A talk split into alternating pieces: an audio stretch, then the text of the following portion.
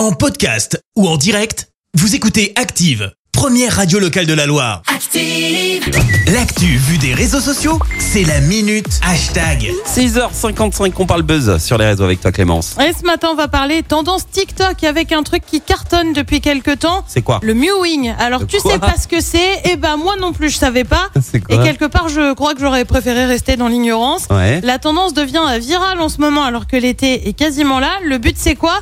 Bah, C'est en fait de gommer votre double menton si vous en avez un. Si au départ, ça peut vouloir dire miaulement en anglais, ça n'a rien à voir avec le chat, Ouais. mais plutôt avec John Mew qui a inventé cette technique en 1928, autant dire bien avant les réseaux sociaux.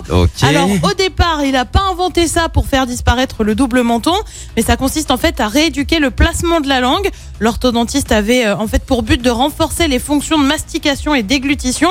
Bref, le but c'était de muscler la mâchoire. Mhm. Sauf que, sauf que, une technique au départ médicale a tout simplement été détournée sur les réseaux sociaux pour des fins esthétiques. Résultat, les tutos TikTok sont nombreux. Le hashtag Mewing, pour te faire une idée, c'est 300 millions de vues, ça commence à Oh faire. là là là là. Euh, Pour t'expliquer comment plaquer ta langue contre ton palais avant de serrer les mâchoires. Et selon les célèbres TikTokers, tu aurais un résultat en quelques mois seulement. Waouh Wow Oh my god Oh my god. Les professionnels de santé, eux, ne sont pas des plus rassurés. Tu si la technique n'est pas considérée comme dangereuse, elle n'assure pas pour autant des résultats.